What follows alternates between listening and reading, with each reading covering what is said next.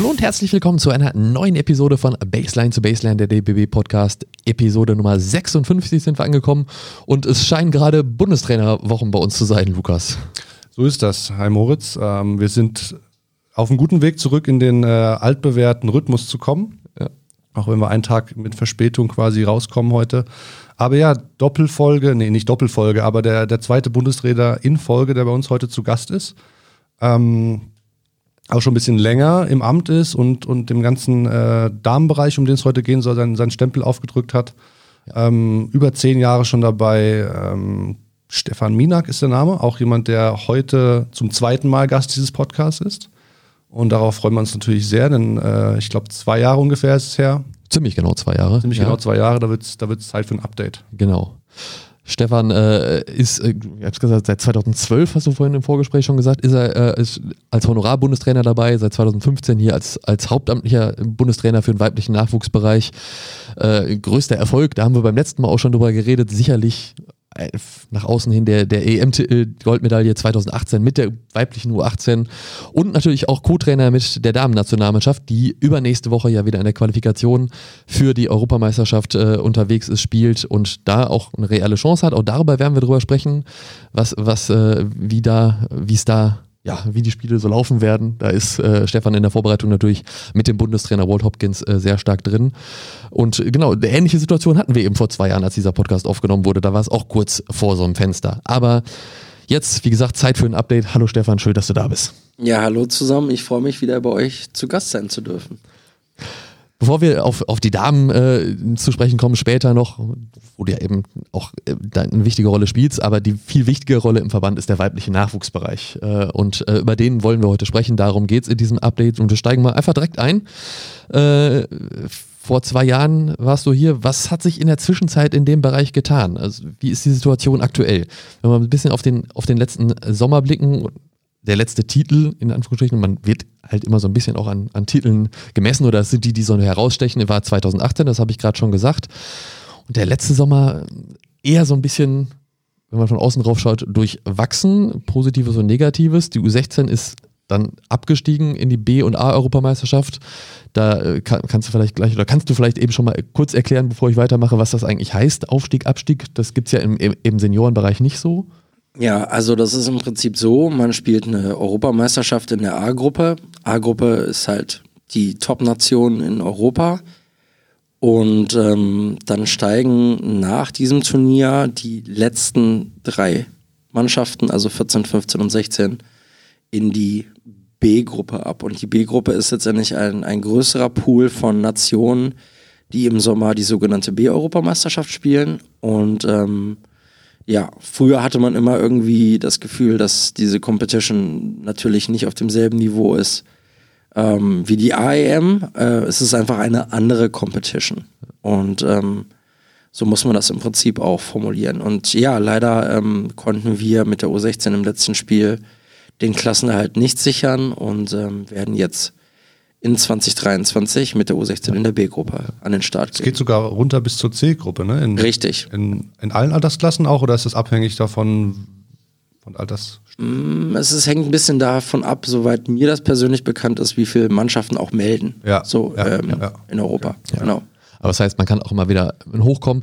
Die U20, um, um, um diesen äh, vielleicht weniger schönen Teil noch abzuschließen, die hat den Aufstieg, die waren auch in der B leider nicht zurückgeschafft in die A in diesem Sommer, aber da ist, oder bin ich richtig, ne? Äh, ja. Wird es hoffentlich jetzt in diesem Sommer dann wieder schaffen.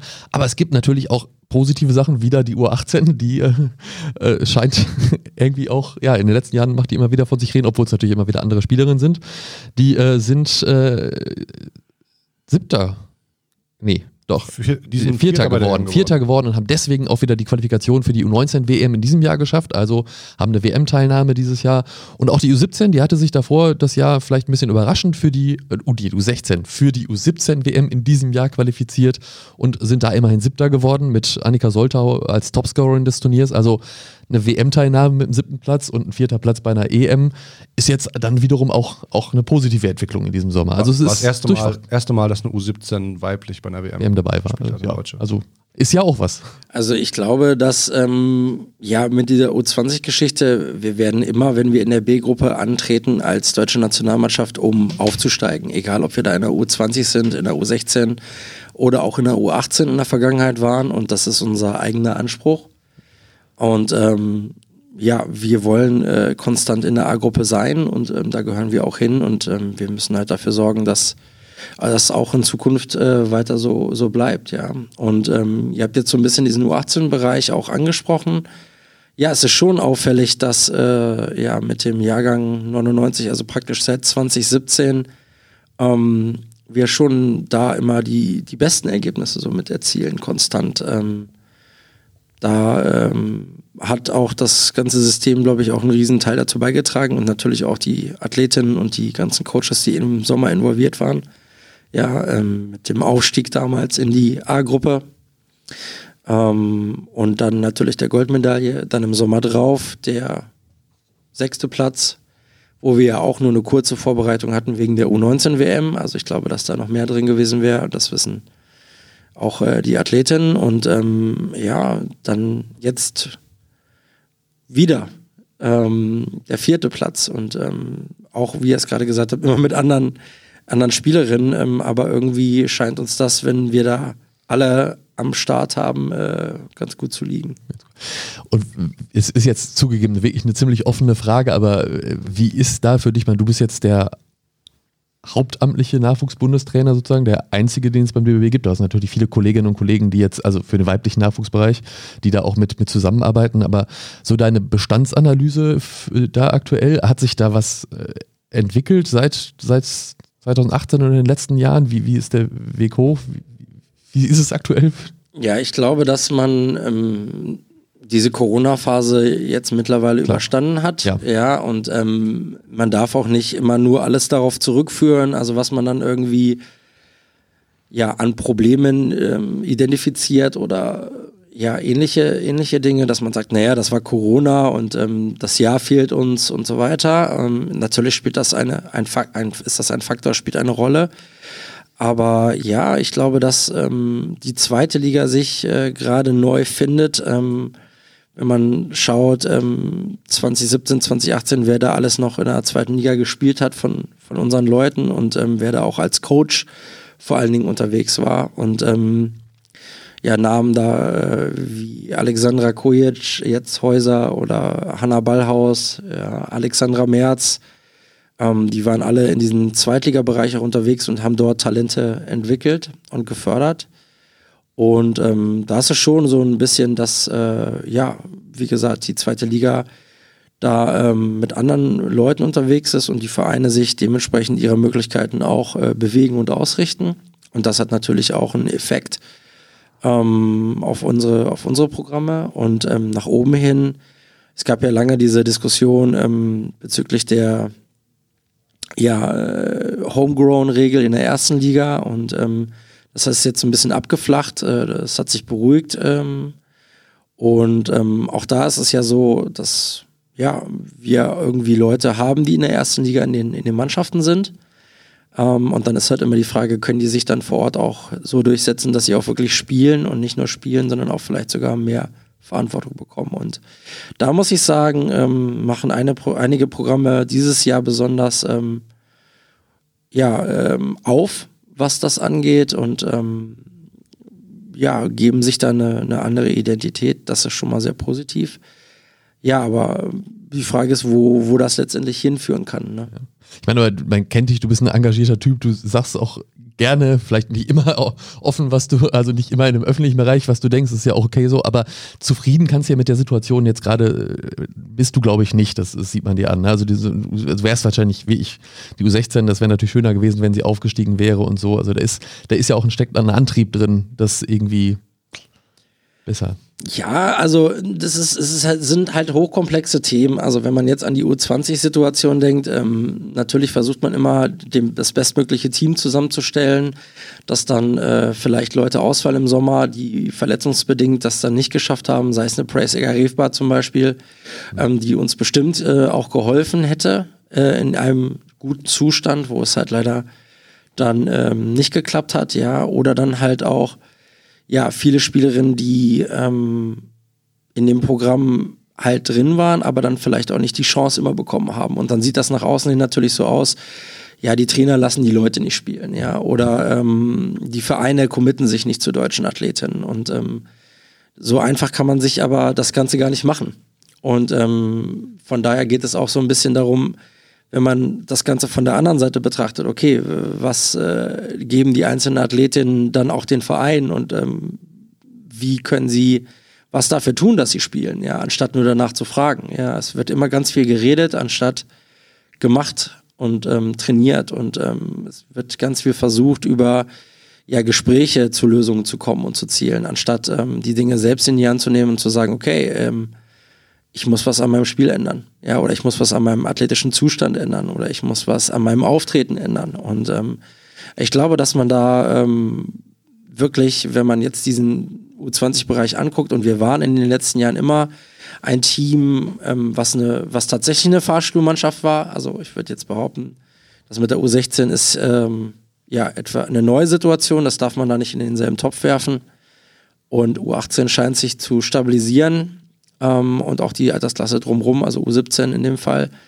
Aber ähm, ja, wir müssen halt äh, da gucken, dass wir nach oben raus ähm, die Leute in eine Richtung bringen, wo sie auch eine ja, Laufbahn oder eine Zukunft im Basketball haben wollen und eine sehen. Ja, und wenn man dann schaut, gegen wen man im Sommer spielt, wenn ich allein nur die Türkei angucke, da waren vier Leute im Euroleague-Kader oder dann auch im Eurocup-Kader und ähm, die kommen natürlich mit einer ganz anderen Confidence da rein und einer ganz anderen, ganz anderem Selbstverständnis. Mhm. Ja, und ähm, da sind wir, sind wir ja leider, leider sehr weit weg von entfernt. Und das ist schon etwas, wo man irgendwie auch ähm, immer wieder an seine Grenzen kommt. Und ähm, ja.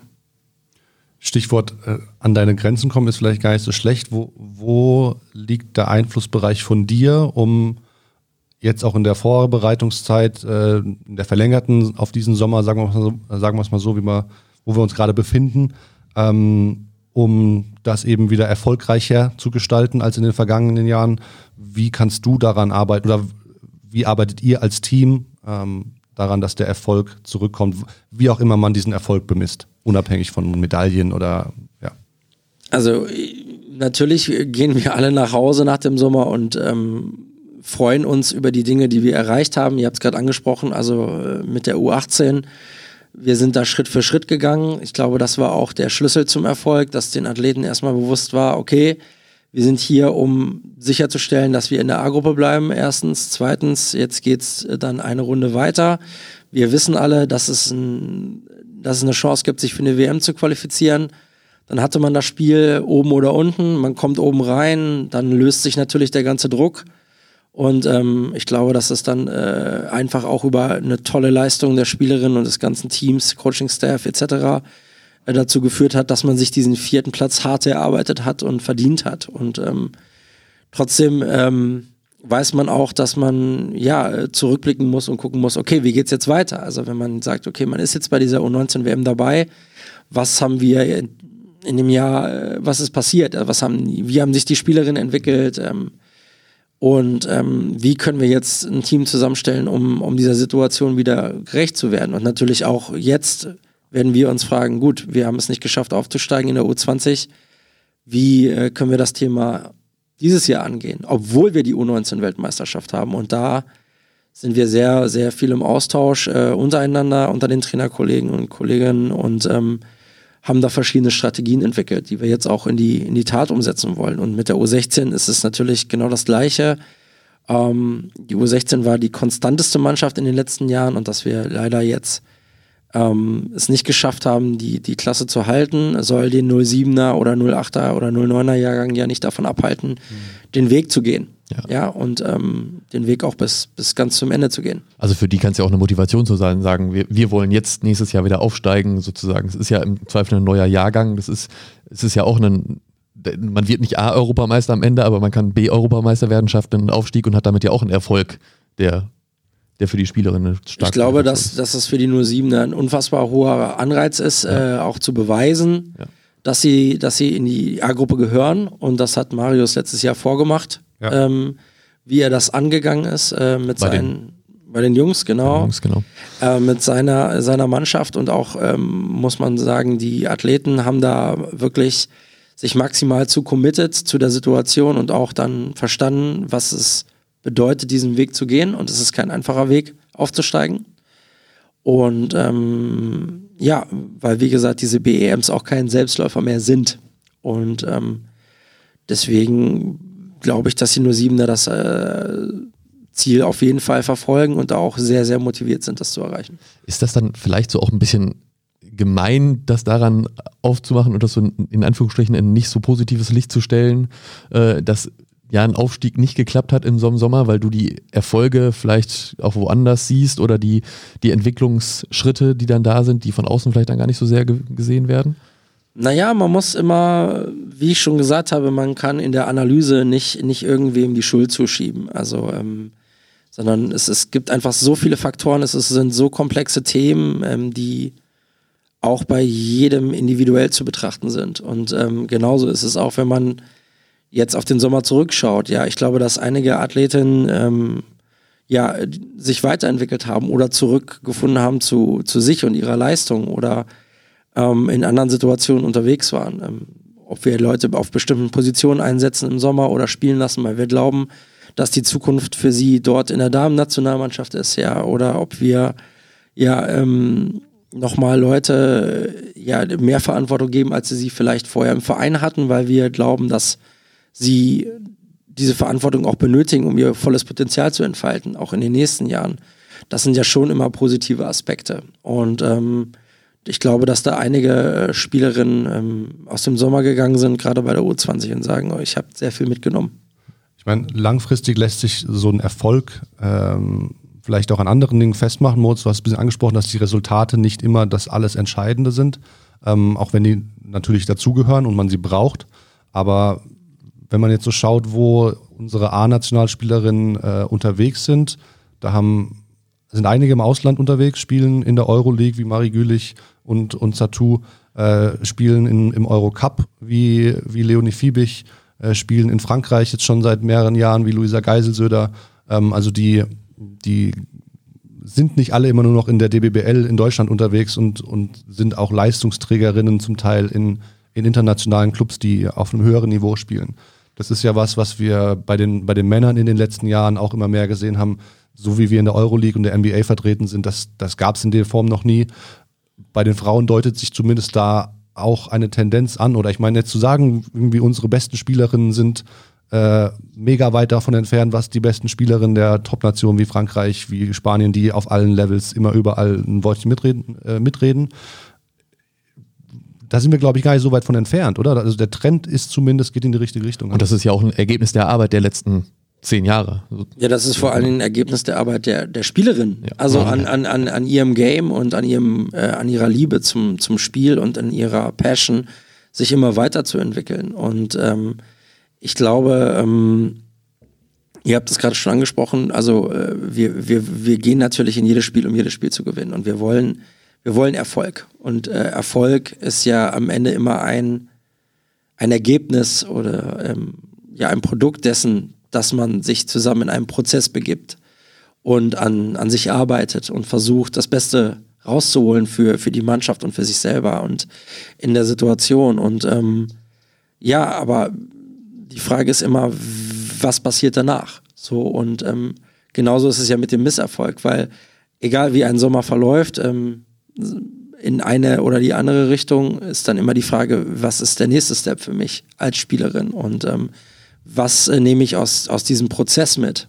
Ja, und was inspiriert mich in diesem Prozess oder was zeigt mir dieser Prozess auf und motiviert mich auf der anderen mhm. Seite? Und ähm, ich glaube, wenn man jetzt, ähm, ihr habt die Leute gerade alle angesprochen, ja, wenn man verfolgt, wie besonders auch Marie und Leonie dieses Jahr in ihren Mannschaften in Spanien mhm ja, in, in diese Leistung absolvieren und auch ähm, ja, dort äh, ihre Leistung bringen, ähm, dann ist das schon sehr inspirierend, auch für die, für die jüngere Generation, unabhängig davon, was beide in ihrer Jugendnationalmannschaftslaufbahn erreicht haben. Und beide haben sehr viel erreicht. Und ähm, von daher ähm, ist, das, ist das schon etwas, wo der Trend hingeht. Und ähm, ja, natürlich würde man sich wünschen, dass ähm, unsere Liga halt auch äh, eine Euroleague-Mannschaft hätte oder mehr mhm. Eurocup-Teams stellen würde, mhm. damit wir vielleicht auch solche Athletinnen in Deutschland sehen. Mhm. Und ähm, ja, ähm, ich bin gespannt, wie, wie das so weitergeht. Aber der, der, der muss das von einer anderen Seite auch nochmal ja, ähm, betrachten an der Stelle, wenn wir jetzt schon darüber sprechen. So, ähm, die Frage ist ja, wenn man konkurrenzfähig sein möchte mit der Damen-Nationalmannschaft und sich konstant für, für Wettbewerbe qualifizieren will, gegen wen muss man sich durchsetzen? Und diese Spielerinnen spielen alle in Euroleague und mhm. Eurocup-Teams mhm. oder in Ligen, die qualitativ der deutschen Liga äh, etwas voraus haben. Und ähm, wenn man auf diesem Bazar da mitmischen möchte, dann muss man auch auf diesem Level unterwegs sein. Im Alltag vor allen Dingen und auch äh, in der Saison. Ja, weil sonst ist es schwer, sich auf dieses Level hochzufahren. Und das ist dann schon vergleichbar mit, okay, ähm, bin ich Jugendnationalspielerin und spiele Regionalliga oder spiele ich irgendwie erste Liga zehn Minuten, zwölf Minuten und habe meine Chance, äh, was zu machen. Das ist schon vergleichbar. Und da kann man natürlich in so einem Wettbewerb auch ganz anders auftreten. Vielleicht, wenn wir diese Klammer mit der deutschen Liga schon einmal aufgemacht haben, steige ich da nochmal eben kurz äh, weiter ein. Es war ja jetzt gerade zum Jahresanfang so, dass der Tabellenführer, die äh, Rheinland Lions, sich vom Spielbetrieb zurückgezogen haben. Das ist ja auch so ein bisschen symptomatisch leider für diese DBBL. Ähm, da können erstmal gar die Spielerinnen ja gar nichts für und auch, auch der Verband jetzt nur bedingt oder so.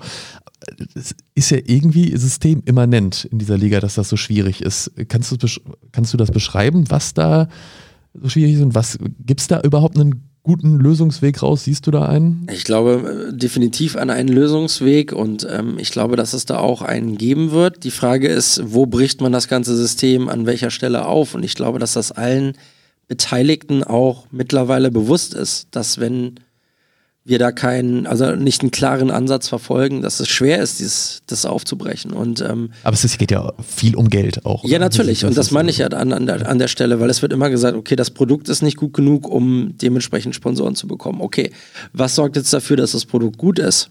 Und wie bekommt man dann einen Sponsor? Also wie kommt man dann an Sponsoren? Und welche Sponsoren interessiert das überhaupt, das Produkt? Und ähm, da ist dann natürlich die Frage, wo fängt man an? Ja, und äh, Henne und Ei und ähm, irgendwann muss jemand die Verantwortung übernehmen und an einer Stelle äh, beginnen. Und ähm, ich denke, dass äh, zum Beispiel, die, um es positiv zu formulieren, auch äh, der Aufstieg von Alba Berlin ja. oder auch, ähm, dass äh, die Halle Lions jetzt gewandert sind Richtung MBC, mhm. ähm, dass das schon mal zwei Vereine sind, die in einer professionellen Struktur arbeiten, weil sie halt in diese BBL angelehnt sind, ja, oder auch dann ja mehr Manpower vor Ort haben und auch ja. ganz andere Möglichkeiten haben in diesem Managementbereich. Und ich glaube, dass es schon auch wichtig wäre, dass die Vereine da sich inspirieren lassen davon. Das heißt jetzt nicht, dass jeder BBL-Verein sich eine Damenmannschaft äh, zulegen muss, mhm. sondern es geht darum auch, dass die Traditionsvereine erkennen, okay, an welchen Stellen müssen wir über Hauptamtlichkeit kommen,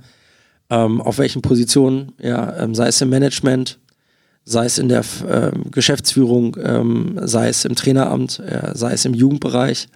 Und ähm, da muss man natürlich schauen, ähm, dass man erstmal investiert und dann werden sich auch die Erfolge von alleine einstellen. Ich glaube, dass man nicht nur denken darf, okay, wir brauchen mehr Geld für die Athletinnen, also sprich die Imports, und ähm, dass man darüber dann die Liga in eine andere Sphäre kriegt oder das Produkt äh, lukrativer macht. Ich glaube, dass man da von der, von der anderen Seite rankommen muss. Ich, ich finde es ganz interessant, du hast, du hast ja angesprochen, die Kooperation jetzt der Gisa Lions Halle mit, mit dem MBC, beziehungsweise die Eingliederung. Ich weiß nicht ganz genau, wie, wie mhm. das äh, faktisch ist, aber ich glaube, das ist jetzt quasi, die gehören zusammen. Ne? Ja. Alba ja, Berlin genau. ist sowieso äh, klar, dass, da, dass das zusammen funktioniert.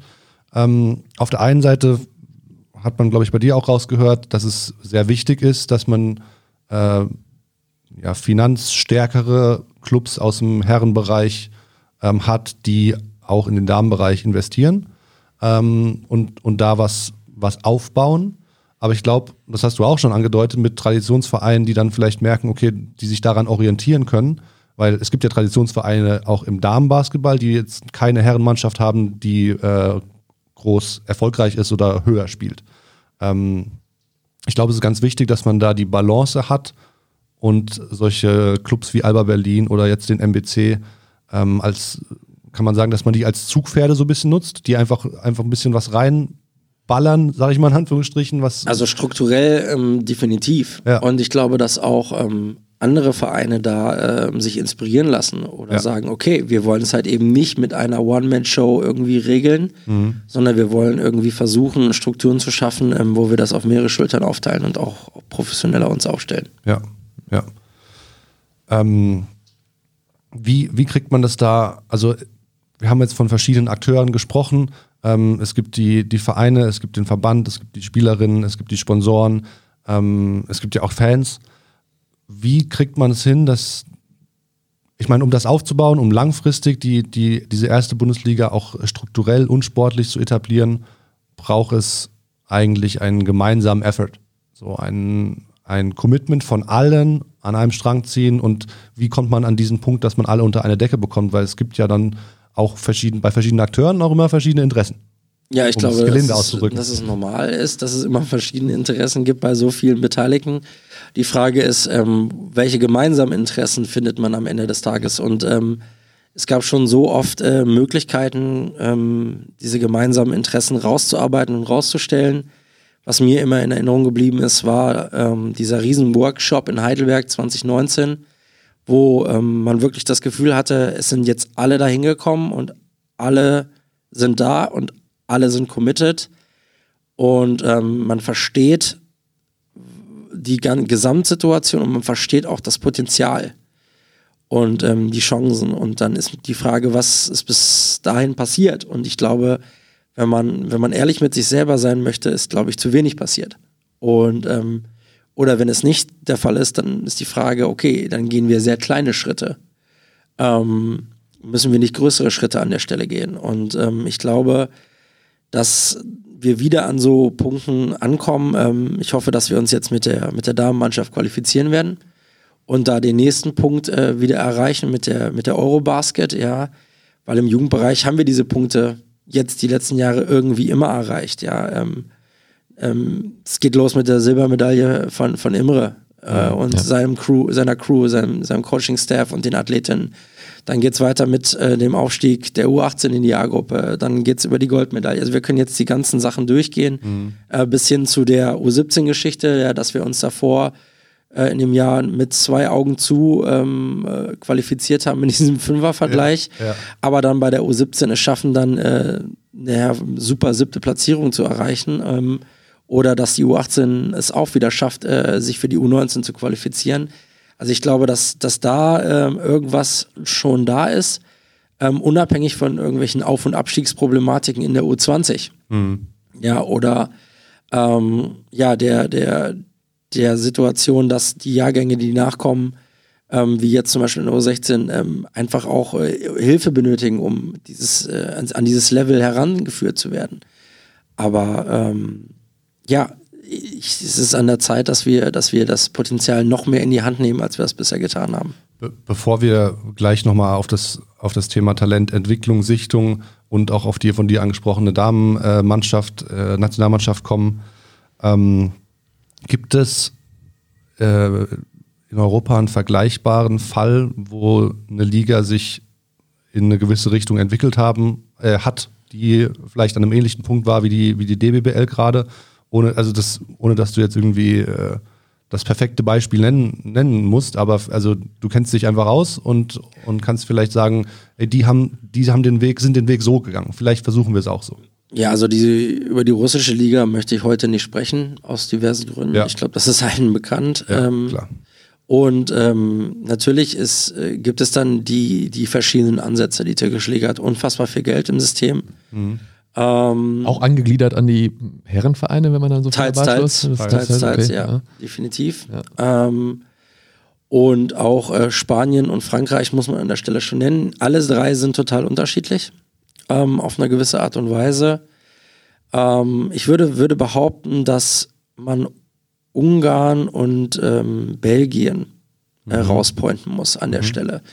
Weil ähm, ich glaube, dass Ungarn jetzt äh, über ihre Euroleague und Eurocup-Vereine und auch natürlich eine super lange Tradition. Also Damenbasketball in Ungarn ist mhm. sehr, sehr traditionell äh, schon seit vielen Jahrzehnten dabei.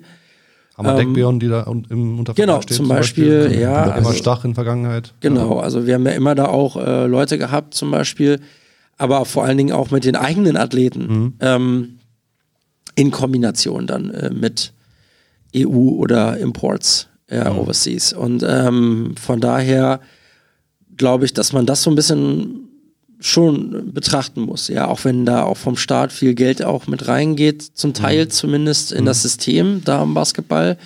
Ähm, ja, das ist etwas, wo man sich vielleicht dann orientieren sollte. Oder Belgien, die es auch geschafft haben, über viele Eurocup-Projekte ähm, in Kombination mit ja, Möglichkeiten für die Talente, die sie damals geschaffen haben, bis hin zu ähm, jetzt Euroleague-Vereinen. Mhm.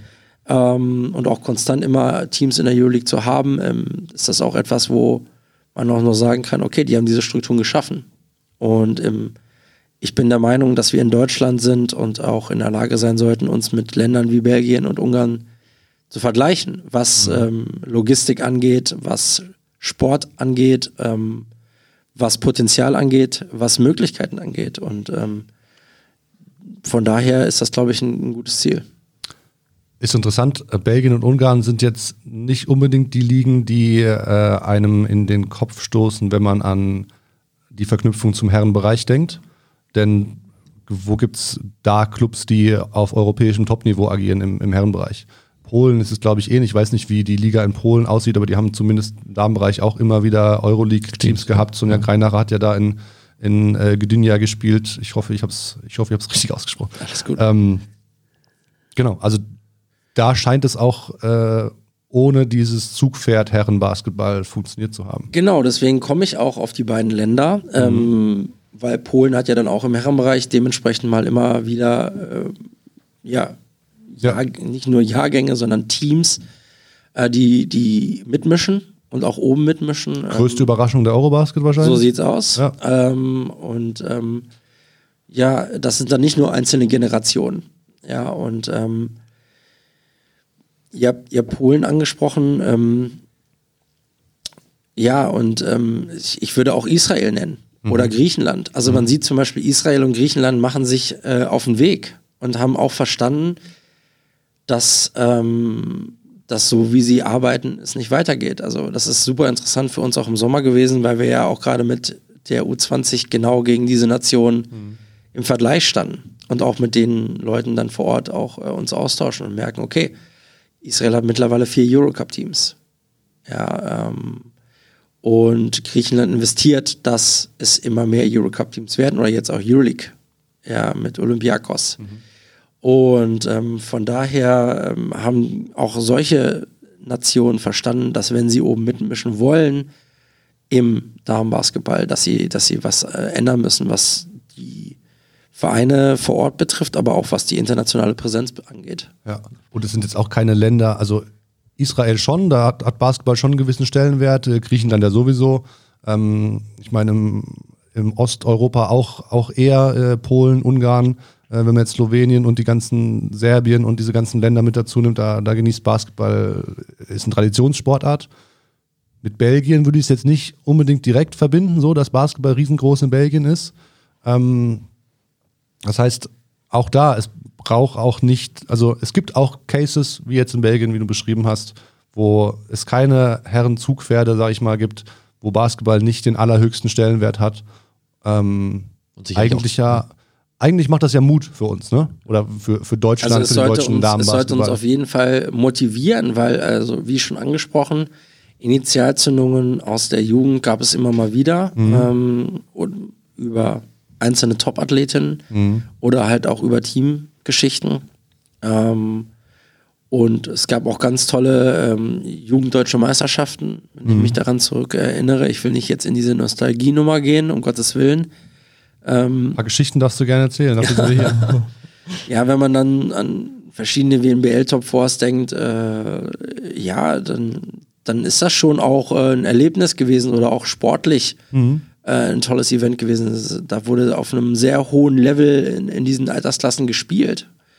Und ähm, ich glaube, dass, dass wir uns jetzt irgendwie strukturell weiterentwickeln müssen und auch gucken müssen, okay, was bringt es uns als Verein überhaupt international zu melden? Mhm. Weil das wird ja immer auch gesagt, das kostet uns nur Geld, aber ich sage, ich glaube, es gibt viel zurück.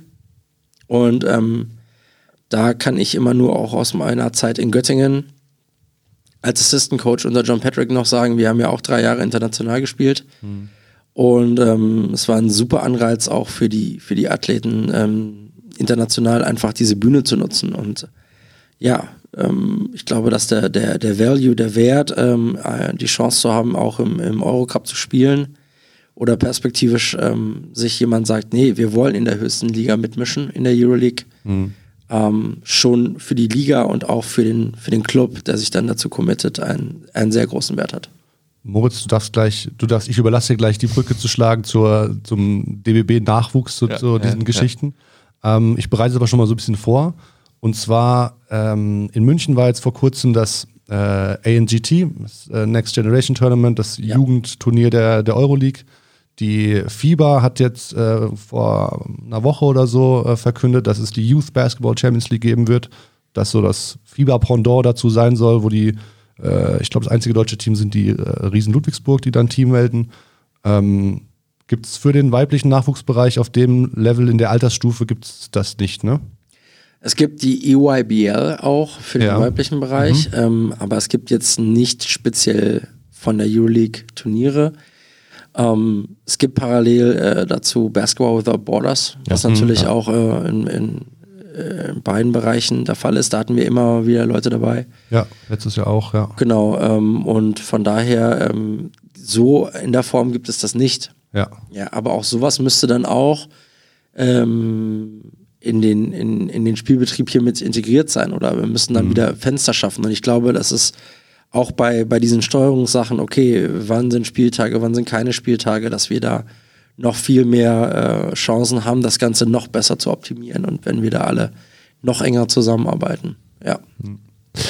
Dann äh, versuche ich jetzt mal die Brücke irgendwie ein Stück weit aufzunehmen in den Jugendbereich. Danke, Lukas. Harter Cut, äh, kein Problem. Genau. Nein, äh, äh sind ja jetzt verschiedene Faktoren, die, äh, die du schon angesprochen hast, die eben für die Entwicklung da wichtig sind. Den, den du am meisten Einfluss selbst drauf hast, ist natürlich hier die Talentsichtung, Talententwicklung beim DBB in der Jugend. Und äh, natürlich gehören da viele Gespräche auch mit Vereinen zu, wo man dann versuchen kann, darauf einzuwirken, da auch in den Strukturen vielleicht Anregungen zu geben, aber jetzt ganz konkret äh, dein Bereich ist jetzt auch nochmal eine offene Frage, das weiß vielleicht auch nicht jeder. Wie sieht hier die Talententwicklung, Talentsuche beim DBB aus? Wann geht das los? Wann sichtet ihr das erste Mal die Mädels? Wo sichtet ihr die? Und welch, was für ein Programm durchlaufen die dann hier im Idealfall bis zur A-Nationalmannschaft? Das macht es jetzt weit auf, ich weiß, aber. Äh. Ja, ist immer ganz spannend, ähm, wie das von außen wahrgenommen wird. Äh, also wir nehmen das schon sehr, sehr ernst, um es mal so zu sagen, oder ich nehme das sehr, sehr ernst. Ähm, Gerade was äh, den U20, U18-Bereich angeht, ähm, weil ich sage mal, den unteren Bereich, das ist glaube ich jedem bekannt, dass wir über die, die Meisterschaften gehen, über die Regionalligen, also Norddeutsche Meisterschaft zum Beispiel, Südostdeutsche, ähm, Süddeutsche Meisterschaften, U14, U16-Bereich ähm, dass wir natürlich über die Struktur der Landesverbände, ähm, über die Auswahlteams kommen. Ähm, wichtigsten beiden Turniere sind für uns da äh, immer in Steinbach und in Chemnitz im U15-Bereich, wo man dann so eine erste Tendenz hat, okay, wen lädt man in dieses Leistungscamp ein und schaut mal, wer, wer bringt äh, das Potenzial mit, auch nach ganz oben zu kommen. Und ähm, was uns dabei immer enorm hilft, sind die PFT-Veranstaltungen. Wir hatten jetzt PFT mhm gerade auch in Chemnitz. Äh, jetzt wird das nächste PFT in Berlin sein. Kurzer äh, Disclaimer da rein, also früher Talente mit Perspektive war so ein Förderprogramm, was schon in der U, äh, was ist das, welche Altersklassen ja, das? Ist 14 und ja, 13 genau, ja, losgeht, genau. genau. Und jetzt dann eben nachdem der Partner ING da ausgestiegen war, das heißt jetzt Perspektiven für Talente, daher kommt PFT, nur damit jeder weiß, was es ist. Also es ist noch unter der U15 sozusagen Sichtungslehrgang. Richtig, also das ist einfach nur, es sind Landesauswahlturniere, wo wir auch ähm, verschiedene Daten erheben, die für uns für die Talentsichtung äh, wichtig sind, wo wir das Entwicklungspotenzial ähm, ja feststellen oder auch ähm, Parameter für uns äh, rausgearbeitet haben.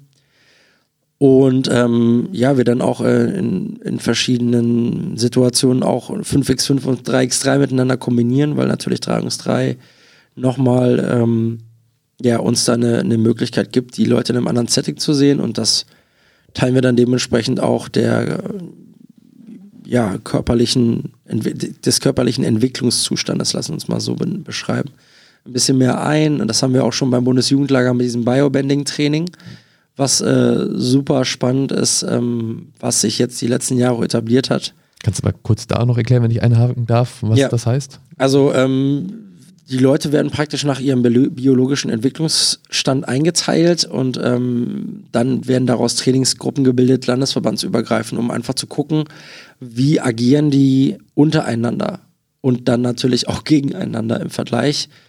Ähm, das ist schon etwas, äh, was man immer wieder nur rausstellen muss, dass es halt einfach Spätentwickler gibt. Oder oder Januar und Dezember Kinder genau, aus dem gleichen Jahrgang natürlich genau. auch unter, einfach unterschiedlich sind in dem Alter. Richtig. Ja. Und ähm, das ist dann schon immer noch äh, etwas, was am Anfang ähm, ein bisschen unterschätzt wurde und jetzt mittlerweile auch ähm, so ein großer Faktor ist, weil da tatsächlich auch nochmal Leute ganz anders sich zeigen und auch äh, auf sich aufmerksam machen, als wenn sie dann ähm, im großen Setting unterwegs sind. Und ich glaube, dass ähm, über Biobending zu gehen und äh, über 3x3-Situationen zu gehen, uns äh, für den 5x5-Bereich, nenne ich es immer, ähm, enorm, enorm weiterhilft, ähm, um einfach Talent zu identifizieren und auch Entwicklungspotenzial zu identifizieren. Und ähm, ja, dass es dann natürlich weitergeht, selbst wenn man vielleicht nicht gesichtet worden ist beim Bundesjugendlager, das zeigt ja dann auch immer wieder die ein oder andere Nominierung, wo man dann die Leute anruft, die Spielerinnen, und die sind sehr überrascht und sagen, ich hätte nie wieder damit gerechnet, dass ich irgendwann mal für irgendwas nominiert werde und dann ja, man dann, dann trotzdem sagt, naja, also wir beobachten schon äh, konstant deine Entwicklung und ähm, jetzt sind wir an dem Punkt, wo wir glauben, dass es du eine Chance verdient hast. Mhm. Ähm, oder auch, dass Leute zurückkommen, ja, die ähm, vielleicht in dem einen Sommer noch nicht so weit waren oder aus verschiedenen Gründen den Cut nicht geschafft haben und ähm, dann wieder neu dabei sind und sagen, okay, also pass auf, äh, was vor zwei Jahren war, war und ähm, wir, wir geben dir hier die Möglichkeit, ähm, wieder einzusteigen und ähm, wie stehst du dazu? Und ähm, da machen wir uns schon sehr, sehr viel Gedanken, ehrlich gesagt. Ähm, und ähm, was ich schon noch dazu sagen muss, wenn wir bei dem Thema sind, ist, was auffällt, ist so, dass die großen Spielerinnen so ein bisschen unter den Tisch fallen, so. Ja, also das ist schon, ähm, Letzt, letzten Sommer war das schon ein äh, Schockmoment für, für alle, alle Jugendnationalmannschaften. Naja, also ich würde jetzt mal behaupten, äh, es gab mal eine Zeit ähm, einer Luisa Geiselsöder, das ist natürlich immer so irgendwie, man fühlt, das ist so irgendwie so unfair, so einen Vergleich zu machen. Ähm, oder einer Elea Gaba, ja, oder einer, einer Emily Bessoir oder einer Marie Reichert oder wie man, wir kann jetzt alle aufzählen auf diesen, auf diesen großen Positionen. Ähm, Niara nicht zu vergessen und ja, als jemand, der maximal versatile mhm. unterwegs war, alles über 1,90 und so weiter. Und dann fragt man sich, okay, wo, wo sind diese ganzen Mädchen? Und ähm, dann schaut man, okay, äh, Annika hat jetzt da oder Frieda Bühner haben oder Hilke Feldtrapper auch diese Size oder diese ja, Konstitution, ja, und sind mhm. auch mit dem, mit dem Ball sehr viel unterwegs. Ähm, aber es gibt auch noch sehr viele Mädchen, die auch diese Größe haben. Und ähm, dann kann man irgendwie so sich denken, ja, also da kann man vielleicht was draus machen. Und dann weiß ich auch immer nicht, das ist auch so eine Blackbox, wo man so nie dahinter kommt, okay, liegt es jetzt an den Spielerinnen, die ähm, einfach nicht, nicht konstant genug arbeiten oder ja nicht, nicht äh, committed sind zum Basketball oder auch nicht bereit sind, so viel zu investieren oder liegt es eher an den Vereinen, äh, die sich das einfach machen wollen und sagen, na gut, äh, du redest in der, über Five-Out-Offense, ähm, was soll ich mit denen? Ja, die sind natürlich noch nicht so gut wie die anderen ähm, und ich habe nicht die Kapazitäten, mit denen irgendwie zu arbeiten. Ähm, das ist alles so eine, so eine Grauzone und ich habe es gerade Blackbox genannt, ähm, wo man nicht weiß, wo, wo ist das Problem. So und man hört verschiedene Seiten, äh, man hört die Seite der Athletin, man hört die Seite der Coaches, ähm, man hat Verständnis für beide Seiten, aber irgendwie fällt es schon auf, dass das, was uns in den letzten Jahren auch immer so wieder nach vorne gebracht hat, ähm, ja, dass irgendwie diese, diese großen Innenspielerinnen oder wo auch immer sie dann spielen in unserer Offense. Ähm, ja, da, ist, da stockt es so ein bisschen in der Entwicklung. Das muss man schon, muss man schon ganz klar sagen. Ja. Heißt, es im um Entschuldigung, heißt es im Umkehrschluss auch, dass äh, ein Überangebot an potenziell, äh, potenziellen Guards da ist, die ja, irgendwie eine Lücke füllen, die auch mal da war oder auch zum Teil noch da ist auf der 1 und auf der 2? Definitiv gibt es ein Überangebot. Ähm, und das macht es für uns auf der einen Seite natürlich angenehmer, ähm, aber dadurch kommen nicht mehr Leute von auf dieser Position in, in, das, in das System rein. Mhm. Also ähm, die Konkurrenz ist wesentlich höher, äh, man kann viel äh, mehr auf andere Faktoren äh, eingehen ähm, als die Jahre davor. Mhm.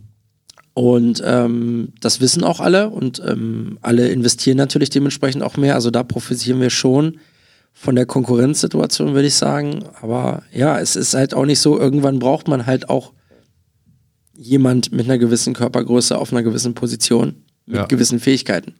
Ja. Und ähm, spätestens dann, wenn wir auf der EM sind, werden wir dann damit konfrontiert. Und natürlich, wie gesagt, ich bin auch jemand, äh, der dafür bekannt ist, dass er eher groß spielt, ähm, werden natürlich auch immer wieder kleinere Leute gesichtet, weil ähm, jetzt gerade zum Beispiel im 07er Jahrgang, ob das eine Lucy Coyne ist, eine Emily Matern, als Beispiel jetzt, ähm, die haben gewisse Fähigkeiten oder eine Joanna Scheu, ja, die jetzt mhm. bei der U17 dabei ist, äh, eine Mariana Büvatov, ja, es sind alles kleine Guards, aber auch denen die bringen gewisse Attribute mit, dass sie dann auch die Chance bekommen, auf diesem Niveau gesichtet zu werden oder auch zu spielen letztendlich. Wie Joanna und Mari bei, der, bei, dem, bei dem World Cup. Und ähm, ja, wir, wir brauchen aber trotzdem auch irgendwo Menschen, die dann in der Lage sind, auch defensiv oder ja, auch ähm, allgemein äh, mit einer anderen Körperkonstitution irgendwie in die Competition zu gehen. Mhm äh, nochmal, um, um von vorher anzuknüpfen, also wie geht es dann weiter? Du hast dann die Spielerin, ihr habt die gesichtet, aber ihr habt natürlich nur gewisse Fenster im, äh, im Jahr, wo, wo ihr die auch aktiv ja betreuen könnt, wo es Lehrgänge gibt, wo ihr seht, das sind ja wahrscheinlich maximal, weiß nicht, fünf, sechs Wochen im Jahr oder vielleicht, wenn überhaupt, vielleicht mit einer, von der Europameisterschaft in so einem Sommer mehr, aber den ganzen Rest des Jahres sind die ja in ihren Vereinen, wo auch immer. Äh, natürlich habt ihr eine, eine Spielkonzeption, einen Gedanken, eine Entwicklungswege, die ihr in diesen Wochen äh, versucht, denen natürlich auch, auch beizubringen, nahezubringen.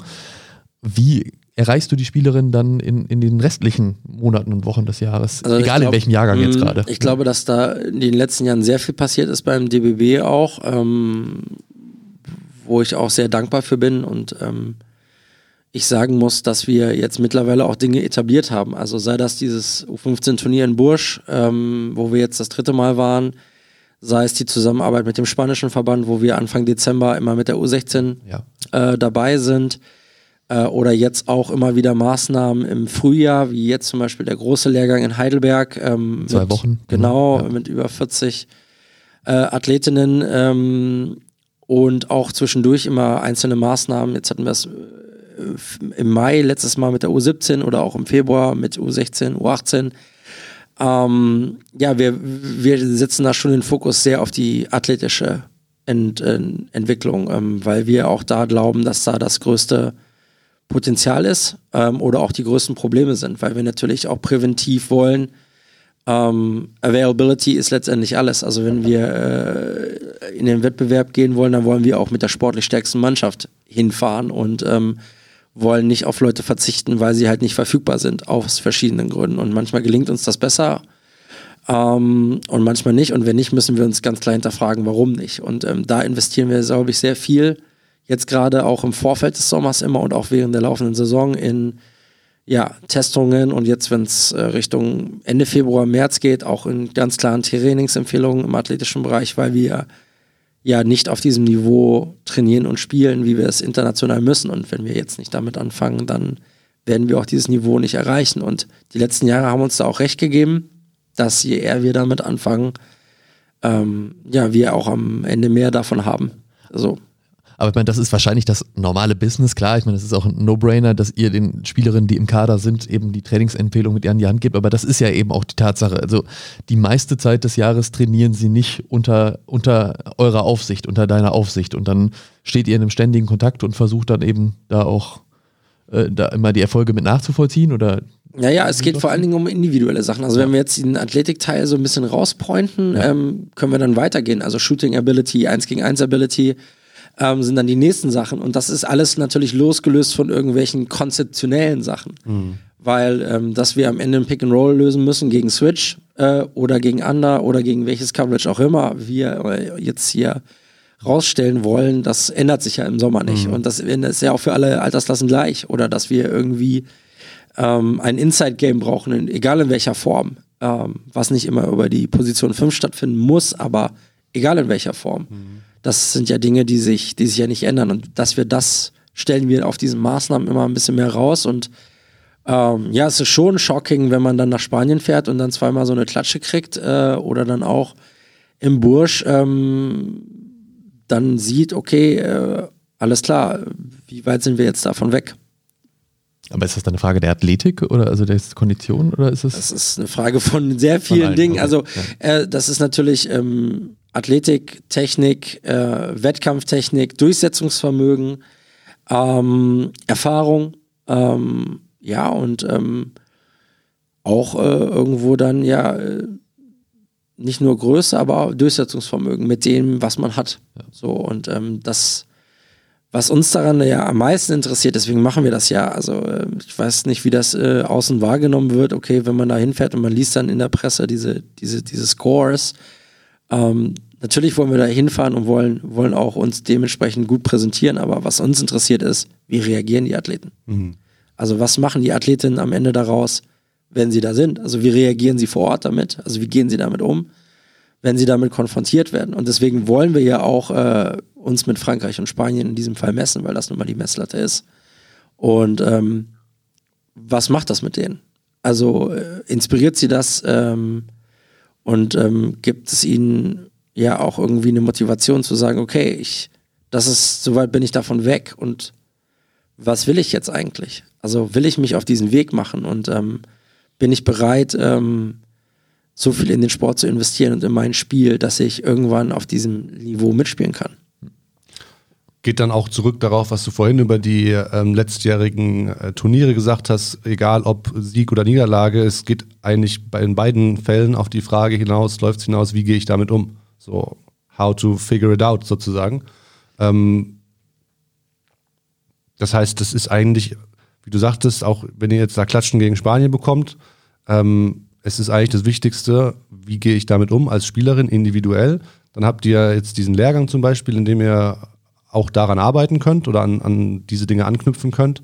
Ähm, vielleicht auch den Prozess von jetzt Anfang Dezember waren, glaube ich, diese Spiele. Genau. Bis heute, wie, wie sind die Spielerinnen damit umgegangen tatsächlich?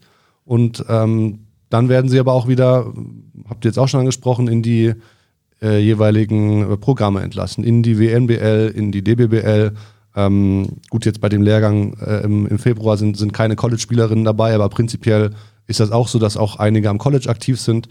Ähm, jetzt gibt es natürlich nicht, also zumindest glaube ich das, nicht diesen einen richtigen Weg, den du sagen kannst, ey, das ist der Weg, so funktioniert es, so schaffst du es. Jeder Weg hat wahrscheinlich so seine Vor- und Nachteile. Ähm, worin liegen diese, diese Vor- und äh, Nachteile dieser verschiedenen Optionen in deinen Augen?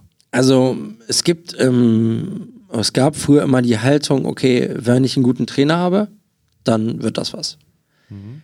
Und ähm, das ist auch vielleicht so in vielen Fällen der Fall, also ge gewesen. Also sprich, ähm, man hat einen, einen, sehr guten Coach, der einen abholt und auf die Reise schickt. Und ähm, das wird dann irgendwann zu einer Art Mentoring.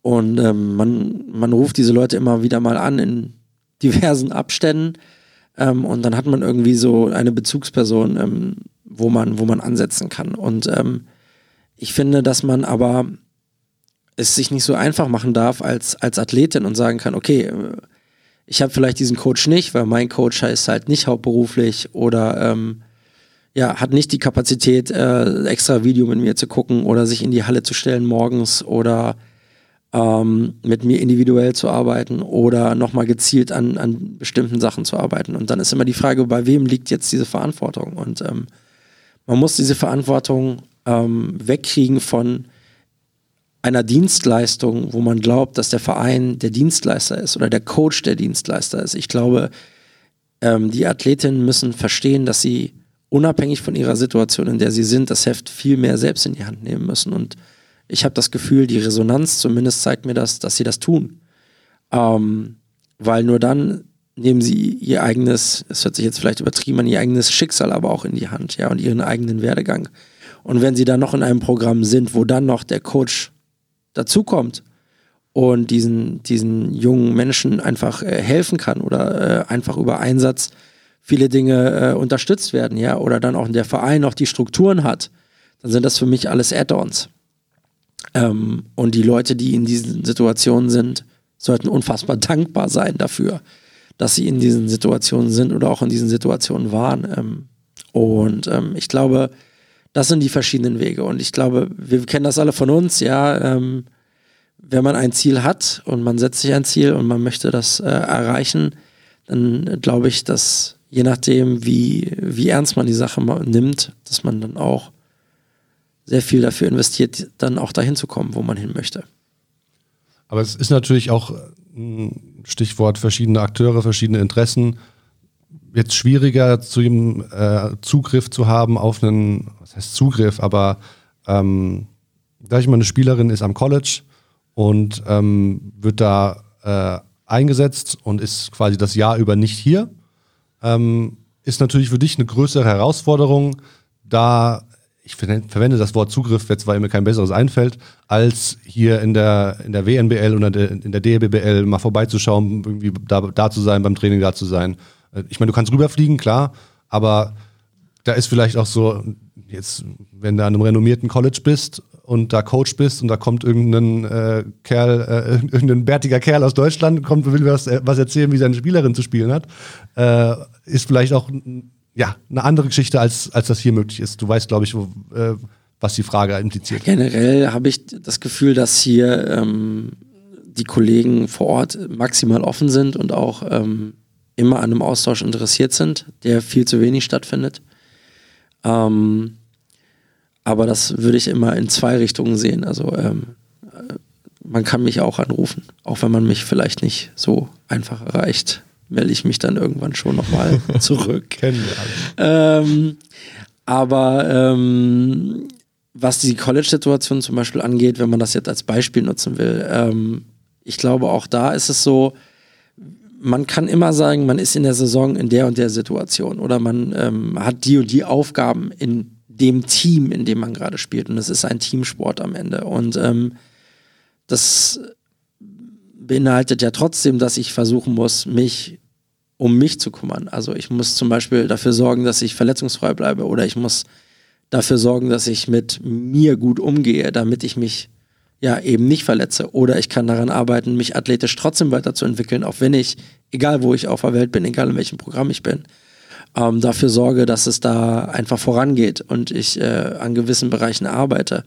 Ich kann dafür sorgen, dass ich Würfe treffe, ja, sei es Dreier, sei es Freiwürfe, äh, und dass mein, mein Spiel dementsprechend von den, unabhängig von den Aufgaben auf dem Feld, ähm, ja, die Qualität hält. Und natürlich hast du, es ist, es ist keine Frage, je mehr die Leute in den verantwortungsvollen Positionen agieren, wo wir sie im Sommer auch sehen bei uns, desto einfacher ist es für die auch. Und da ist es schon so, dass man ja, ja, man darf sich nicht einbilden, dass es sehr leicht ist, dann diese ähm, eingeschliffenen Prozesse aufzubrechen in einem fünf, sechs Wochen Fenster. Ja, und ähm, das wird immer deutlicher.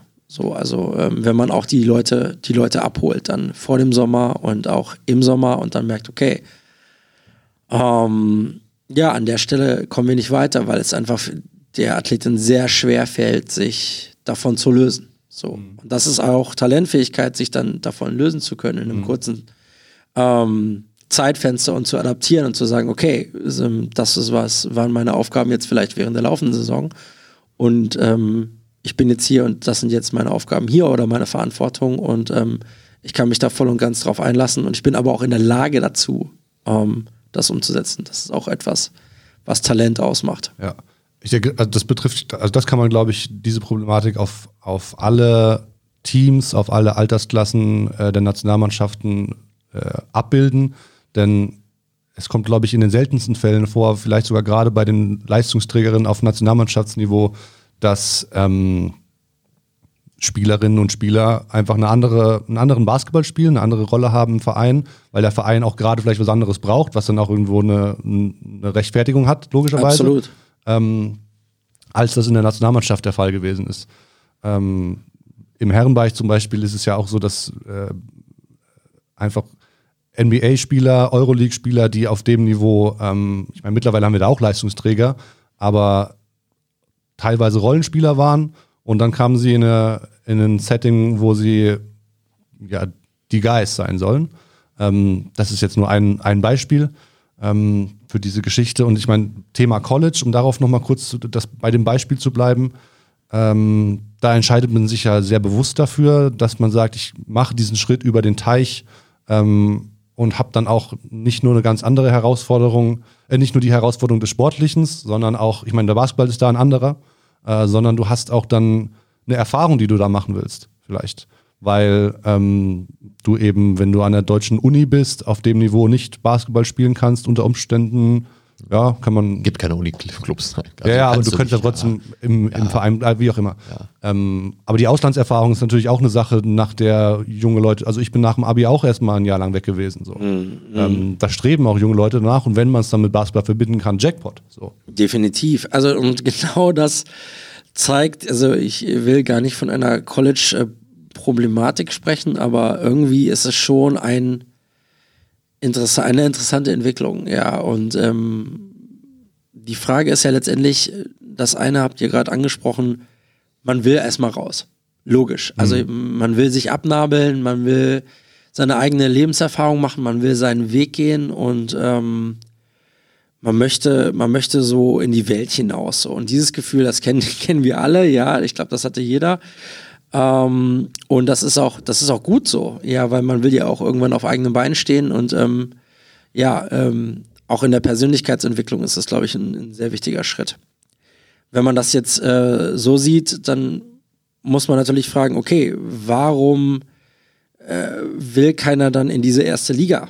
Also, oder warum mhm. hauen so viele Leute Richtung College ab, auch immer mit der Begründung, ja, irgendwie äh, sehe ich für mich keine Perspektive hier, ja, mhm. oder ich sehe ähm, keine, keine Möglichkeit hier. Und genau, wie ihr es gerade angesprochen habt, man kann nicht verlangen, dass wenn man sein Studium beginnt und ähm, ja, gewisse Trainingsumfänge dann nur, nur leisten kann, aufgrund des Studiums, ja, ähm, dass man sich dann so weiterentwickelt wie Leute, die Profi sind. Ja. In ihrem eigenen Land, ja, oder auch im Ausland oder dann ans College gehen. Und ähm, das ist etwas, äh, wo man immer sagen muss, okay, wenn sich jemand dann so früh ähm, nach der Schule für eine semi-professionelle Karriere entscheidet, dann muss man das respektieren. Aber ähm, das zeigt natürlich auch äh, die Dramatik auf an der Stelle, ja. Also weil ich glaube, wir auch in der Vergangenheit immer wieder super talentierte ähm, Athletinnen im Pro Programm hatten oder haben, ähm, die dann aber sagen, nee, irgendwie für mich sehe ich, sehe ich es nicht so, dass ich die nächsten 10, 12 Jahre irgendwie äh, auf dem Level spielen und kann und Geld verdienen kann, sodass ich meine berufliche Perspektive ähm, hinten anstelle.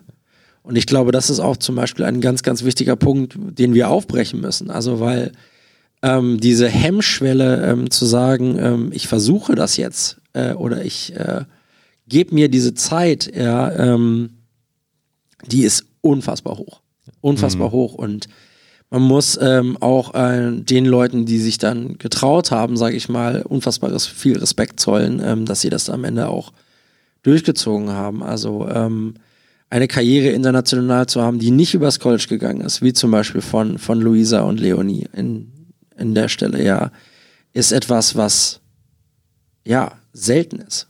Ja, und ähm, muss man schon leider so sagen. Und ähm, ich würde mir mehr äh, wünschen, dass ähm, die Leute, die das Potenzial haben, sich auch die Zeit nehmen ähm, und sich das trauen, ja, weil wie viel Training, wie viel Passion, wie viel Schweiß äh, alle investieren äh, jeden Tag, äh, um besser zu werden, um zu spielen und ähm, um mit den Teams und auch insgesamt erfolgreich zu sein, aber dann irgendwie, ähm, wo führt das hin? Ja, und mhm. ähm, diese Leidenschaft ähm, dann auch sich selbst die Chance zu geben, dann vielleicht auch äh, weiterzuführen, ähm, anstatt zu sagen, nee, ich, ich komme immer an denselben Punkt und ich, ich, ich kann einfach nicht ins Ausland gehen oder ich kann einfach nicht äh, meinen kompletten Fokus auf Basketball legen, weil dann meine berufliche Karriere leidet. Ähm, ja, ich verstehe den, aber auf der anderen Seite, wir müssen uns auch mehr trauen und das gehört auch für gesellschaftliche Akzeptanz, ja. Also, dass man immer das Gefühl hat, okay, man muss schon so früh seinen Bachelor und Master genau. in der Tasche haben, ja. ja.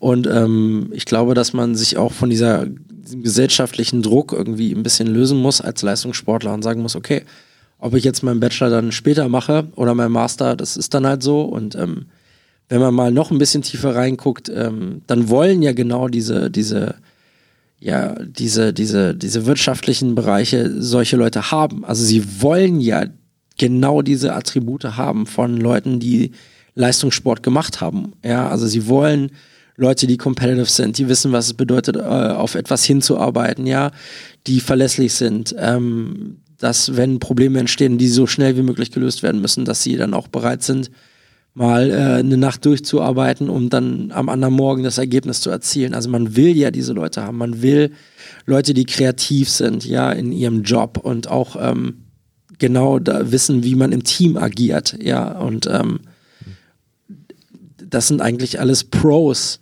ähm, mhm. das dass man das weiterverfolgen sollte, anstatt nur zu sagen, ja, ich ja. ähm, komme an den Punkt und äh, höre dann auf. Und diese Illusion, ähm, dass das College das auffängt, ähm, das ist eine maximale Illusion, weil man darf einfach nicht vergessen, dass ähm, Leute, die wie Marie, ähm, wie Sunny, ähm, wie Satu, wie Niara, wie jetzt Emily, ja, ähm, die, die sind in gewissen Programmen. Und auch die haben ihre ja, guten Erfahrungen in diesem Programm gemacht oder vielleicht auch Erfahrungen, wo sie sagen, oh, das hätte ich mir vielleicht dann doch anders vorgestellt. Ähm, es ist halt immer so von beiden Seiten. Ja. Ähm, aber dieses, dieses Programm löst es dann am Ende auch nicht, weil man dann auch davon abhängig ist, was passiert dann vor Ort. Und ähm, es kann immer in jede Richtung gehen. Und das Argument zu sagen, okay, äh, wenn ich mich verletze, dann habe ich nichts. Ähm, gut, das ist halt ein Totschlagargument, wenn man das anbringen möchte. Ich glaube, das ist, äh, das ist jedem klar. Und ähm, ja, ich würde mir mehr wünschen, dass diese Hemmschwelle ein bisschen niedriger ist und dass auch das Selbstbewusstsein ein bisschen größer ist, zu sagen, ey, ich, ich kann mit Sport tatsächlich auch was erreichen, was mir nicht nur sportlich was bringt, sondern auch fürs Leben. Abschließend zu dem Thema äh, der verschiedenen Wege und verschiedenen Optionen kann man, glaube ich, das habe ich jetzt so rausgehört, vielleicht sagen, dass es nicht das Programm ist, äh, was entscheidend ist und auf welchem, in welchem Land und in welcher Liga und wie auch immer es passiert, es hat einen Einfluss, aber am Ende kommt es auf dich als Athletin an, oder? In, kann man das so kondensieren, was du jetzt gerade dazu gesagt hast? Ich würde sagen, am Ende kommt es immer auf den Menschen an ja. und ähm, was, was man daraus macht. Und ähm, also ich will jetzt auf keinen Fall äh, gute Programme oder Coaches, die maximalen Einfluss haben, Einfluss haben, Influencer haben auf, auf die Athletin oder in maximal inspirieren, in irgendeiner Stelle ähm, ja ähm, das absprechen, was sie, was sie da leisten, ja, um Gottes Willen. Aber ich möchte auch nochmal sagen, dass es ein Add-on ist. Mhm. Und ähm, dass man ganz viel auch ähm, wegkommen muss davon, äh, die Ausrede zu suchen, naja, ich spiele halt nicht in dem Programm mhm. oder ich bin halt nicht bei dem Coach. Und ich glaube, dass äh, man in einem gewissen Rahmen auch, wenn man sich Ziele steckt und ähm, eine Vision von sich selber hat, ähm, dass man auch das in die, in die Hand nehmen kann, ja. Ich versuche mal, du hast jetzt gerade schon so ein bisschen das Thema so abgeschlossen, die Brücke zu schlagen. Nochmal, vielleicht ist es jetzt auch ein bisschen weiter hergeholt, aber ein Weg, äh, den, den Spielerinnen, und das gilt natürlich aber auch für den männlichen Bereich, so, das zu zeigen, äh, dass der Weg sich auch lohnt zu gehen, ist ja auch dann doch wiederum ein Erfolg. Also wir stehen jetzt vor einem Qualifikationsfenster, das ist dann jetzt, man muss jetzt auch nicht sagen, es ist noch nicht qualifiziert, das kann natürlich auch wieder nicht klappen und dann ist jetzt bricht nicht alles zusammen, sondern die Ansätze sind ja da und es gibt auch wieder neue Chancen, aber so eine Qualifikation von einer Damen-Nationalmannschaft für eine Europameisterschaft zeigt auch Spielerinnen, okay, da kann ich auch selber hin oder es sind jetzt Spielerinnen wie, äh, wie, ähm, wie Svenja oder Sunny, die sich jetzt gerade auch bei 3x3, Fenster machen wir jetzt, glaube ich, nicht noch auf, das wird zu lange dauern, aber auch so committen, weil sie sagen, da habe ich eine Chance, zu Olympia zu gehen, aber sind damit ja auch ein Vorbild sozusagen, auch was zu erreichen. Also wir stehen jetzt vor der EM-Qualifikation, vor den Fenstern wieder. In, äh, zwei Wochen ist es in, in Wolfenbüttel das wichtige Spiel gegen Belgien und dann drei Tage später nochmal in Bosnien-Herzegowina gegen Bosnien und Herzegowina, gegen die Damen. Ähm, vor zwei Jahren, genau, wir haben es vorhin angesprochen, warst du hier im Podcast, waren wir auch von einem, genau der gleichen Situation. Es waren die letzten beiden Qualifikationsspiele, standen sozusagen an. Da hast du schon äh, gesagt, so ja, die Chancen stehen gut.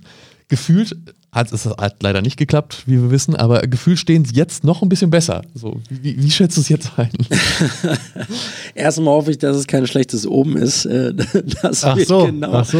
zwei Jahre davor wieder, wieder reden. Ähm, also der Unterschied ist, ähm, man, man, muss ja immer wieder aufstehen ähm, und neu Anlauf nehmen. Und ich glaube, dass es einfach mental ähm, für einige Spielerinnen sehr ermüdend ist. Also, dass man einfach ähm, immer wieder äh, an diesen Punkt kommt, okay, wir haben es wieder nicht geschafft, wir haben es wieder nicht mhm. geschafft. Und mhm ähm, dann zu sagen, natürlich bin ich dabei im November und ähm, natürlich spiele ich Nationalmannschaft und es ist mir eine Ehre, hier zu sein und ähm, mir bedeutet das unfassbar viel, ähm, für mein eigenes Land anzutreten und auch Vorbild zu sein. Und ähm, ja, ich glaube, dass es jetzt einfach an der Zeit ist, dass genau diese Leute dafür belohnt werden. Und ähm, ich glaube, dass alle maximal fokussiert sind, dass uns diese Chance natürlich bewusst ist. Ähm, dass wir aber auch wissen, ähm, was wir, was wir noch für Arbeit vor uns haben. Ja, ähm, egal ob das jetzt in dieser Mini-Trainingsphase ist vor dem Belgien-Spiel hier in Deutschland oder dann auch in Sarajevo, ähm, dass man man darf einfach äh, für nichts für gegeben nehmen, ja, und ich glaube, dass wir in den zwei Spielen sehr, sehr fokussiert agieren werden und ähm, das Ding dann auch zu Ende bringen werden. Und ähm, alle wissen, ähm, was es auch für, für einen, nicht nur für einen selbst, für jede einzelne Spielerin oder auch für jeden Einzelnen, der daran beteiligt ist, für eine Bedeutung hat, aber auch für das Gesamtbild. Und ähm, das ist ja das was, das, was das Tragische daran ist, dass es einfach so viele Athletinnen gibt, die seit Jahren sich den Arsch aufreißen ähm, äh, und ähm, spielen für, für, für das Programm, für ihr Land und für den DBB und ähm, dass es jetzt aber auch an der Zeit ist, dass man nicht nur sich selbst dafür belohnt, sondern dass es auch mal eine andere Durchschlagskraft bekommt. Es geht äh, in Wolfenbüttel ähm, gegen Belgien. Wir haben vorhin über die belgische Liga gesprochen. Ähm, wir haben im Hinspiel in Belgien ein bisschen, äh, ja, waren sehr unterlegen, sagen wir es so, beim Auswärtsspiel. Ähm, das war eine eindeutige Geschichte. Ähm, Jetzt ist es natürlich bei so einem Fenster, du hast schon gesagt, ähm, Mini-Training-Camp, also Mini-Vorbereitungsphase. Man hat nur irgendwie zwei, drei Tage wirklich, äh, in denen man trainieren kann, sich als Mannschaft finden kann. Das ist ja immer die Herausforderung bei diesen Nationalmannschaftsfenstern. Ähm, ich habe äh, Walt gelesen in der aktuellen Big-Ausgabe. Ähm, da spricht er davon, dass er das Gefühl hat, dass die Mannschaft so, im letzten Fenster hat er gemerkt, dass die Mannschaft so zusammengefunden hat und ähm, diese Anlaufzeit ein bisschen geringer geworden ist und dass man jetzt so schneller durchstarten kann. Ähm, bedeutet das auch, dass man sich jetzt in dem nächsten, äh, in der Woche davor oder in den Tagen davor auch dann schon weniger mit sich selbst beschäftigen muss und mehr einen Fokus darauf legen kann, wie schlagen wir eigentlich Belgien? Oder ist es nach wie vor so, dass der, wir konzentrieren auf, auf uns, einen Tag vorher, Videosession, was macht Belgien, du, du, du, so? Ich glaube, das Wichtigste ist erstmal, dass alle wenn wir uns dann vor Ort treffen, in dem bestmöglichen Zustand dahin kommen. Und mhm. ähm, das ist etwas, wo die Verantwortung, glaube ich, bei, bei allen liegt. Ja, also äh, gilt auch für, für den Staff. Ja, wir müssen natürlich auch auf, auf uns aufpassen und ready sein, ähm, wenn es dann losgeht und auch unsere Hausaufgaben machen im Vorfeld. Das steht ja außer Frage. Aber dass wir vor allen Dingen ähm, im bestmöglichen Zustand dahin kommen. Und ähm, das ist allen klar. Und ähm, dann geht es auch um eine Frage der, der Confidence. Also unabhängig davon, ob es jetzt Belgien ist oder jemand anders oder dann am Ende Bosnien-Herzegowina, ähm, wir müssen verstehen, dass, dass wir in der Position sind, auch gegen diese Nation zu spielen. Und ähm, wir müssen auch daran glauben, dass wir das sind. Und ähm, ich glaube, dass dieser Confidence-Part äh, eine, eine wichtige Rolle spielt. Ja, und ähm, das ist immer sehr auffällig gewesen in, in, den, in den jungen Nationalmannschaften. Ähm, und das ist ja auch diesen Ton, den man setzen muss, ja. Also das ist jedes Spiel, egal gegen wen, ist ein, ein Spiel, Punkt. Und ob wir jetzt gegen Frankreich spielen, Spanien oder in dem Fall Belgien, es ist halt ein Basketballspiel und es steht 0-0 und wir gehen ins aufs Feld und wir spielen. Und ähm, ich glaube, dass äh, wir sehr viele Spielerinnen in diesem Team haben, ähm, die genau diese Attitude haben und sagen, okay, ähm, wir wissen, wir spielen gegen einen sehr starken Gegner oder wir wissen vielleicht, äh, wir haben jetzt im Hinspiel in Weißenfels äh, sehr hoch gewonnen, wenn wir jetzt auf Bosnien-Herzegowina gucken wollen. Mhm. Ähm, aber das Spiel steht 0-0. Aber ich weiß auch, was, was ich dem Spiel geben kann und ich weiß auch, was dieses Team dem Spiel geben kann. Und wir haben das notwendige Selbstbewusstsein und Selbstvertrauen in uns und in dieses Team. Und ich glaube, das ist ein sehr wichtiger Faktor. Und ich glaube, darum wird es auch jetzt in den, in den Tagen vor diesen Spielen gehen, ähm, dass, man, dass man zusammenfindet auf dieser, dieser emotionalen Ebene. Und inhaltlich natürlich ähm, wird man gucken, wie weit man an die Dinge anknüpfen kann, weil es jetzt schon nicht so lange her ist, ähm, mhm. äh, die man im November auch gemacht hat. Ja. ja beeindruckend vor allem, weil das Fenster im November, was dann ja wirklich so gut lief, wahrscheinlich war das, waren das die besten beiden Spiele, die unter Walt Hopkins aufs Parkett gebracht worden sind. Ähm, mit ja, einem Jahr Pflichtspielpause. Im Sommer gab es so ein kleines Camp. Ähm, Pflichtspielpause dann aber. Ähm, jetzt kommen wir wieder zusammen. Ähm, ich habe gerade den Faden verloren, weil ich sehe, dass bei meiner Kamera hier der Akku ver Ich habe dich. Ist. Also äh, ähm, man kann das ganz. Ich, ich weiß, ich weiß, was du sagen willst. Also es liegt an dem Grind und Drive mhm. der Menschen, die dort zusammenkommen und ähm, dem Commitment dazu zu sagen, okay, wir kommen hier zusammen und ähm, wir haben uns vielleicht ein Jahr nicht so gesehen, aber wir haben alle an uns gearbeitet und wir haben alle versucht, eine bessere Version zu werden von uns und an unserem Spiel ähm, gearbeitet und wir, wir, wir haben dieses übergeordnete Ziel, wofür wir auch dann zusammenkommen. Und ähm, ich glaube, das ist so etwas, was das äh, letzte Fenster unbedingt ausgemacht hat. Ja. Und ähm, unabhängig dann davon, wie, wie die Spiele gelaufen sind, ähm, kommt dann natürlich auch dieser, dieser Spirit da rein. Jetzt ist das äh, auch ganz klar angesprochen, da würde ich auch mal mitgehen und das ist, da, das ist das Team, was sich qualifiziert, hoffentlich ist dann auch das, was zur EM fährt und so. Ähm, die haben den Spirit, die haben sich das verdient. Aber natürlich kommen wir nicht drum herum, um dann nochmal einen Namen äh, auch zu nennen, Satou Sabali, die jetzt schon auch dann am Jahresanfang gesagt hat, man hat natürlich jetzt eine Verletzungshistorie hinter sich und konnte in diesem Fenster noch nicht antreten und hat gerade erst wieder angefangen, aber dass sie auch bei einer möglichen EM nicht mit dabei wäre. Ist das äh, ein Faktor, über den man überhaupt noch dann nachdenkt und sagt, oder denkst du, na, es wäre schon toll gewesen, sie dabei zu haben, weil das hätte uns da auf jeden Fall nochmal gepusht, oder ist das dann jetzt auch ausgeblendet, okay, ist, ist so, müssen wir mitarbeiten und. Also, es ist immer ein Faktor, ähm, wenn man das Gefühl hat, ähm, man hat nicht die komplette Gang an Bord, so, und dann ist ja die Frage, was ist die Gang? Ja. Und ähm, wer ist part of the Gang? So, und ähm, was diese WNBA-Situation ähm, angeht, ähm, ist es ja etwas, was äh, generell ein schwieriges Thema ist, weil die Prioritization Rule, die jetzt anfängt zu, zu greifen, ähm, ist natürlich auch im Sommer schwerer sein wird, ähm, besonders an, an der Eurobasket teilzunehmen, weil die WNBA halt für Olympia und für den World Cup dementsprechend auch den Schedule anpasst. Ähm, also für Olympia gibt es da eine Pause ja. und äh, World Cup ist halt im Anschluss. Und ähm, das ist natürlich etwas äh, einfacher dann. Ähm, und die Eurobasket äh, dafür dann released zu werden, wird in Zukunft äh, wesentlich komplizierter sein. Und ähm, oder ist wesentlich komplizierter. Und ähm, ja, die Frage ist, ob man sagt, okay, man kann im Sommer nicht spielen, weil man halt nun mal in der WNBA momentan diesen, diesen Vertrag hat oder dann auch einen neuen Vertrag bekommen möchte. Ähm, weil das nun mal auch ein, ein Schwerpunkt ist ja, ähm, dann ist das die eine Sache. Aber die Frage ist ja auch, wie kann man trotzdem was dazu beitragen, dass das Team und die ja, Nationalmannschaft äh, an der Eurobasket teilnimmt und was, äh, wie kann ich helfen, wenn ich vielleicht auch im Sommer nicht dabei sein kann. Und ähm, das ist die andere Sache. Und ähm, ja, da, da bin ich natürlich äh, bisschen ja traurig, dass, äh, dass momentan die Situation so ist, wie sie ist. Und ähm, Nichtsdestotrotz ähm, glaube ich an alle Spielerinnen, die vor Ort sind. Und ja, ich glaube ja. auch daran, dass dass wir in der Lage sind, auch ohne Satu diese Qualifikation zu schaffen und ähm, auch die Eurobasket zu spielen.